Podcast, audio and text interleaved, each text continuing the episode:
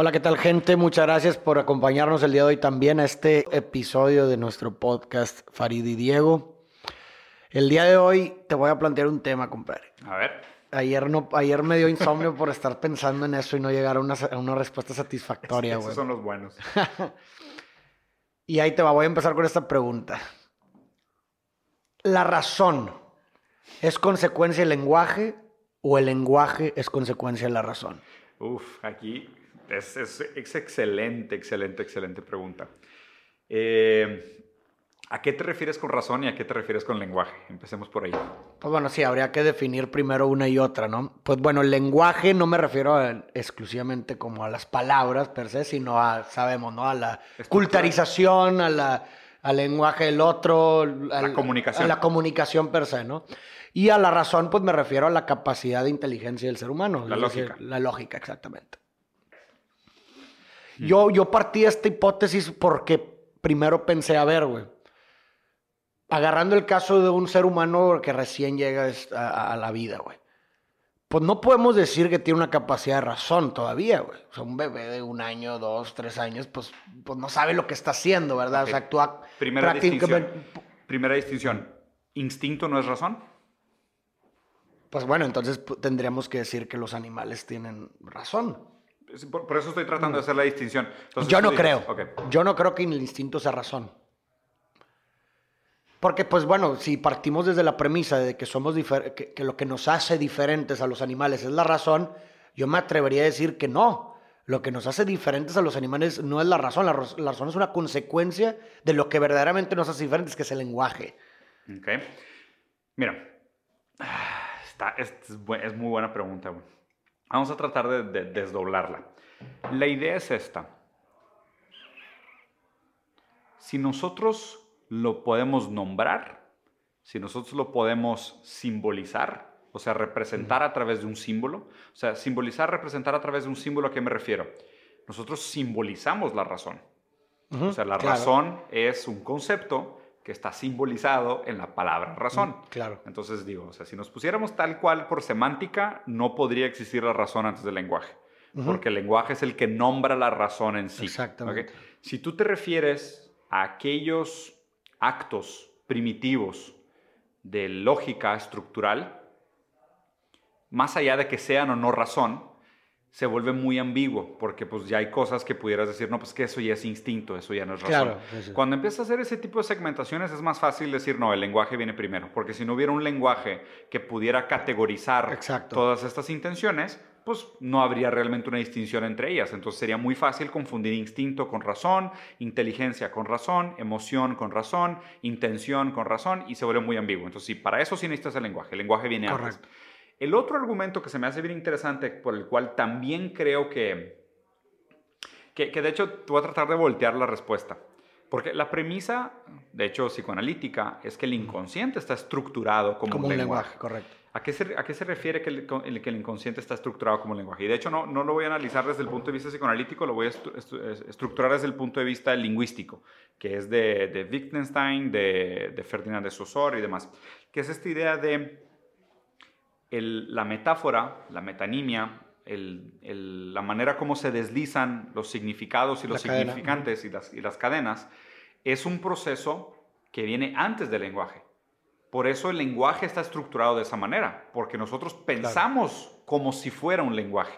Imagínate, vamos a suponerlo así. El lenguaje, o sea, la idea de la imagen verbal, o sea, significado y significante. O sea, tú cuando escuchas una, una, un concepto, cuando alguien te dice perro, Tú tienes una imagen o una idea de lo que es un perro, porque alguien te lo describió, y luego puedes estar pensando en un perro específico. Entonces tienes, ¿de qué perro? ¿Quién? ¿Mi perro Frankie o cualquier, perro? Entonces empieza a formar esta idea de la imagen verbal. Eh, el lenguaje sirve de alguna manera para categorizar. O sea, para darle orden y sentido al mundo. ¿no? Y poder guiar tu vida. Y, exactamente. Entonces, tú cuando, cuando metes algo al mundo de lo simbólico, o sea, tú simbolizas a través de, estos, de, estos, de estas imágenes verbales, estás organizando el mundo entre cosas que son porque no son otras cosas. Entonces, una definición es algo que restringe y dice Faridie que es esta persona porque no es otra persona. ¿no? Entonces, esta imagen verbal te distingue a ti. Ahora la pregunta es, el lenguaje viene de que nosotros pensamos de esa manera, entonces el lenguaje nada más es que un espejo de una manera como funciona la razón, o la razón nace porque nosotros empezamos a crear el lenguaje. Ahí es donde se vuelve sumamente ambigua la pregunta. Es lo mismo. El lenguaje es razón. Podrías decir que el lenguaje es razón. Pues sí, de, alguna u otra. Pero bueno, ahí, pero desde el punto de vista ahí también me pongo a pensar y te digo, oye, pues un bebé de tres años, güey, cuatro años, que no, o sea, que prácticamente está en una condición instintiva, casi casi, es un animalito. De tres pues, meses, tres años te lo mamaste. Pero, tres, años ya tiene lenguaje. Bueno, sí, me lo mamé. Un año, güey. Lo, que sea. Eh, no, que todavía no tiene, o sea, que todavía no podemos ver esta inteligencia detrás de él, simplemente actúa con, conforme al instinto. Un instinto, ajá. Pero si te fijas, conforme está siendo inmerso el lenguaje, es cuando entonces empieza a cambiar. Entonces, sí llegó un punto en donde no tenía ni siquiera razón, ¿verdad? O sea, e-, ese es lo que me hace. Eh, como con lo que no me dejaba dormir el día de ayer, güey. la manera como a mí me gusta pensarlo es que son, o sea, son retroactivas, o sea, simbióticas. Son una difunde la otra, o sea, no es que haya una primero. Yo sí creo que es así. Sinceramente yo sí creo que sí. Pero entonces pudiéramos cambiar quizás esta concepción filosófica de el ser humano es un ser racional por no, el ser humano es un ser hablante. Eso es lo que propone Lacan. Ajá, pues sí, literalmente. eso es lo que propone Lacan. O sea, más bien es, o sea, y de hecho está, está bien interesante porque, o sea, la crítica al sujeto cartesiano, lo acabo de leer el fin de semana lo estuve, lo estuve platicando con mi esposa, estuvo chido. O sea, el sujeto cartesiano es esta idea de pienso, luego existo. Correcto. ¿no? Es tipo cogito ergo sum. I think, therefore I am. Entonces es lo único que no puedo abstraer de todo mi, racionalidad es el hecho de que pienso, o sea, de que estoy pensando. Entonces el pensamiento no lo puedo quitar. Entonces, si yo pienso, pues entonces yo existo. Aquí lo que dice Lacan, que está bien padre, es que el yo que piensa no es el mismo yo que existe. Él hace una distinción entre el, yo de la primera parte del enunciado, el yo pienso, es otro, es más bien, el yo que piensa es el id y el yo que existo es otra cosa. ¿Sabes? Entonces Lacan lo cambia y dice, ahí donde no pienso, soy. Solo soy donde no pienso.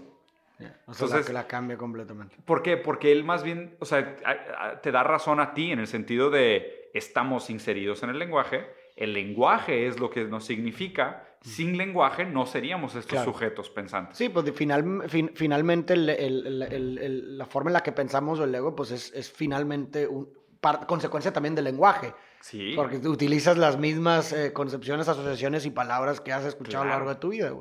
Aquí a lo mejor la pregunta interesante también sería qué pasaría con un ser humano que es alienado en un cuarto durante, desde que nace y que no tiene ningún contacto con absolutamente nada. O la historia de Rómulo y Remo. ¿Qué es? De lo, del, niño de, los lobos. el, niño que fue criado por lobos, exactamente. Ajá, y bueno, ¿qué pasaría realmente? De hecho, se dice que o sea, los animales no es que sean inconscientes, es que no están atravesados por el lenguaje. Exacto, es lo que realmente nos distingue de ellos. Lo que nos distingue de ellos es la capacidad de simbolizar. O sea, ¿por qué la, la capacidad de simbolizar? De hecho, aquí está interesante lo que decía Ludwig Wittgenstein. Él decía que el, el, el lenguaje en su manera más esencial, es como pensar en fotos. Ajá. Haz de cuenta que él, tuvo una eureka bien interesante cuando participó de, una, de un tribunal en Francia y vio cómo el abogado describió la situación de un atropellamiento a través de imágenes. Y él pues, puso, pues aquí había una persona, aquí pasó un carro y le pasamos por encima. Y él dijo, eso es el lenguaje. O sea, la, premisa de Wittgenstein es que si tú agarraras cada una de las palabras y te la llevaras a su fuente original más primaria, sería una imagen de una cosa. O sea, es una... Es un, Por eso se llama imagen verbal, porque es un sonido que representa algo que tú percibiste. Entonces, en ese sentido, el, lenguaje nada más es que una colección de memorias. Correcto. Y nosotros usamos esa colección de memorias para entablar una conversación. Y cuando yo digo conversación, tú piensas de que, ah, pues es cuando dos personas están platicando. Entonces digo, Ludwig Wittgenstein decía que si tú te vas a la esencia, a la esencia de cada una de las palabras, cada una de ellas es un picto. O sea, es una pictografía, es una representación audiovisual o fenomenológica de una experiencia que después tú remites a una palabra que tiene una cadena de significantes que te sirve para, estructurar en enunciados y conversar con la gente. Lo cual, lo cual es, es interesante. Digo, imagínate, tratando de llevar tu pregunta al, al siguiente comentario ¿podría existir la razón sin lenguaje? ¿O podría existir la lógica sin lenguaje? No, yo creo que no. Yo tampoco. ¿Por qué? Porque yo creo que la el lenguaje es, en su definición más simple, más puritana, un sistema de categorización. Pues sí. Sí, definitivamente. Es una orden, es una, es una lista de cosas. Claro. ese es el lenguaje. Entonces, no existiría... Es más, o sea... Pues pregúntale a un animal, güey. Exacto. es puro instinto, es pura supervivencia. no, no, tiene, no, tiene, idea de trascendencia ni nada. Exactamente. Y bueno, pues ahí yo creo que parte algo muy importante porque si, la, si realmente lo que nos hace, los que nos distingue y lo que prácticamente constituye el deseo y nos, y, nos separa de un ser puramente biológico, que es el lenguaje, pues bueno, entonces a lo mejor ahí se esconde una, o sea, es lo que me he puesto a pensar yo, mm. que ahí se esconde una como llave de, de, la, vida misma, es decir, mm. Aquí puedes relacionar esta idea de Víctor Frank, ¿no? De que la vida solamente se vuelve insoportable por la falta de, significado de lo que vives. Si eres un ser atravesado por la palabra y por el lenguaje, estás de cierta forma condicionado a significar lo que vives. Sí. Sí, y cuando algo se vuelve insignificable es cuando no te permite avanzar, es cuando dices, ¿esto qué es? ¿Qué hago Va en contra de lo que estás diciendo, de, lo, de, todo y, y, y, deviene un obstáculo para avanzar, ¿no? Incluso hasta la no significación viene siendo una significación. O sea, el hecho de decir... de ser excluido. El hecho de decir esto no tiene sentido, esto nada tiene sentido, es al mismo tiempo categorizar algo mm. y darle una significación a que no tiene sentido, ¿no? De hecho, fíjate, has, escuchado hablar sobre, y digo, no la conozco muy bien la teoría, seguro la voy a hacer garras malamente, güey, pero está la teoría de Lacan de lo real, lo imaginario y lo simbólico. Lo he escuchado, no lo he llegado a comprender en el todo, pero a, a grandes rasgos, tratando de hacerle algo de justicia, es o sea, solo sabemos lo real es aquello que no se puede simbolizar y no se puede imaginar. O sea, de cuenta que nosotros todo el mundo lo simbolizamos. O sea, tú pudieras decir, pues que una planta es real. A lo mejor sí, pero ya la simbolizaste. O sea, tú ya le dices planta. Entonces ya está simbolizada. Ya está, en el mundo de lo simbólico, ya, está ya no está en el mundo de lo real. Y, lo que, y por ejemplo, dices, ah, bueno, ¿y qué tal las cosas, mis pensamientos? Bueno, tus pensamientos están en lo imaginario. ¿Sabes? Porque no necesariamente están conectados con un estímulo externo. Algunos pensamientos de lo imaginario pasan a lo simbólico y algunas cosas de lo real tal vez las puedas lograr significar y meterlas al universo de lo, de de lo simbólico o de lo imaginario. Pero esto que hablas tú de lo excluido, de lo otro, de aquello que no se puede simbolizar, de lo intolerable, es el mundo de lo real el mundo de lo real como lo que escapa a la simbolización y escapa a la imaginación. Pero está bien interesante porque en el mundo de lo real es donde está todo lo grotesco. O sea, no es tanto lo real como no podemos percibirlo, no, es lo real en el sentido de no queremos percibirlo. Es como, por ejemplo, pensar qué posición sexual hicieron tus papás cuando te concibieron. Sí, no, no, no, no, no lo quieres ni pensar. no, quieres pensarlo, ¿sabes? O sea, esas cosas están en el universo de lo real. Porque si presenciaste a tus papás cogiendo, es de que, ah, cabrón, ¿qué chingados hago con esto, güey? ¿Sabes? O sea, ¿cómo lo simbolizo? ¿Es un acto amoroso? Exacto. O sea, te ves, te ves obligado, es un trauma porque te ves obligado a simbolizarlo. O sea, te ves obligado a sí, meterlo. No por, sí, estás obligado a... Exacto. Pero lo ideal sería que el hecho de cuando tus papás cogieron para que tú nacieras quedara en lo real. Sí, pues sí, exactamente. Que nunca lo tuvieras que simbolizar. Entonces está bien interesante. Pero, pero, por prácticamente condición lo tienes que hacer de alguna u otra forma, ¿no? Es lo que Digo, pasa por tu mente, pero lo reniegas, ¿sabes? ah, no, no, sí, lo reniegas en la conciencia, pero en, la en el ahí está, ahí está. Seguramente, ahí está. De hecho, se llama el momento fantasmagórico, es el fantasma. se constituye ahí el fantasma. Exacto, se constituye el fantasma de tipo de que, aunque ustedes no lo hayan pensado, chicos, quédense de tareas para hoy. ¿Qué posición sexual hicieron sus papás cuando los concibieron? Y piensen lo difícil que es articular eso en el lenguaje y ahí, ahí está lo interesante de la pregunta de Farid, que es qué viene primero, la razón en el lenguaje. Y otra cosa que creo que me parece interesante y es un temazo, güey, el tema del, del lenguaje, es que por eso es importante tener debates y conversar con la gente, porque el no solo ves que la manera como los demás razonan sobre el mismo tema es distinta a la tuya, sino que la propia manera como usan el lenguaje para expresar su razón también muchas veces es diferente a la tuya.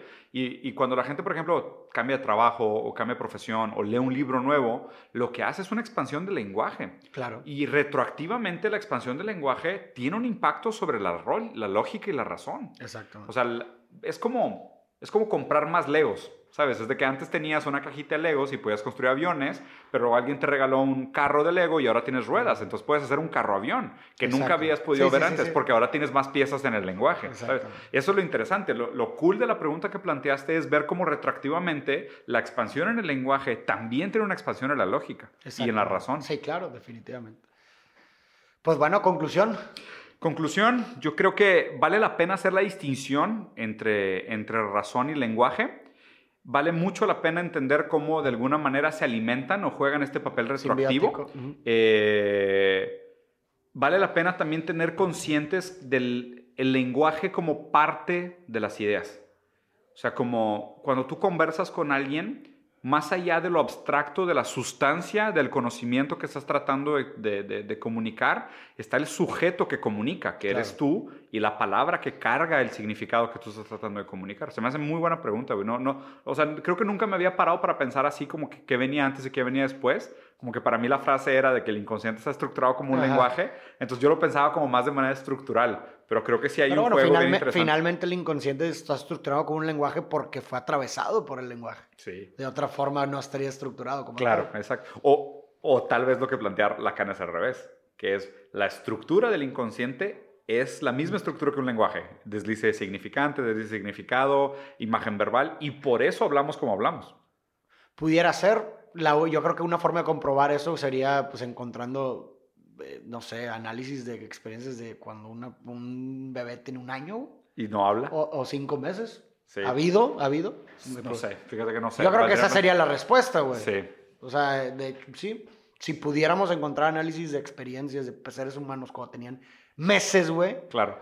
Pero ¿sabes Con cuál es el problema? Lo describes con el lenguaje. Bueno, porque ya le diste una posterior narrativa. Sí. Pero pues la memoria... Y bueno, y quién sabe si no se trata a lo mejor de, de una sugestión también. Está bien difícil, güey. El tema, el tema del lenguaje es un Sí, es pedote, güey. como, eh, como he estado leyendo mucho Chomsky últimamente. Ah, sí, claro. Y Chomsky lingüista, ¿no? Exactamente. Entonces, se me- como que eso incitó a que me hiciera todas estas preguntas, güey. Ya sé, que, que ahora de hecho estamos planeando otro tema que vamos a tener si vamos a ir a South by Southwest a ver a Chomsky antes de que muera. Estamos tratando de hacer lo posible, güey. Estaría muy interesante. Pero bueno, gente, vamos a dejar por aquí el quinto episodio, razón contra lenguaje.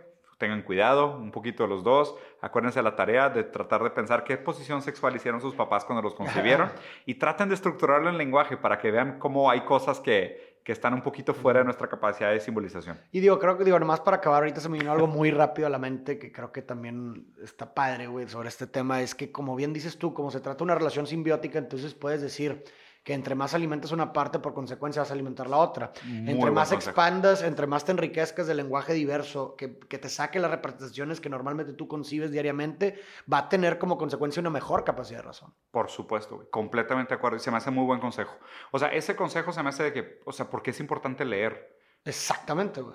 Literalmente. Ahí, ahí es, es, la, es el sustento lógico de por qué es importante leer. Exactamente, ahí está. Por eso, por eso agarran otro libro nuevo hoy, por el consejo de Farid, de que ese libro te va a hacer una ampliación del lenguaje que por consecuencia te va a hacer una ampliación de tu capacidad lógica y racional. Ahí está, doble tarea, pensar en sus papás fornicando y agarrar un libro nuevo. Nos vemos. Nos vemos, raza.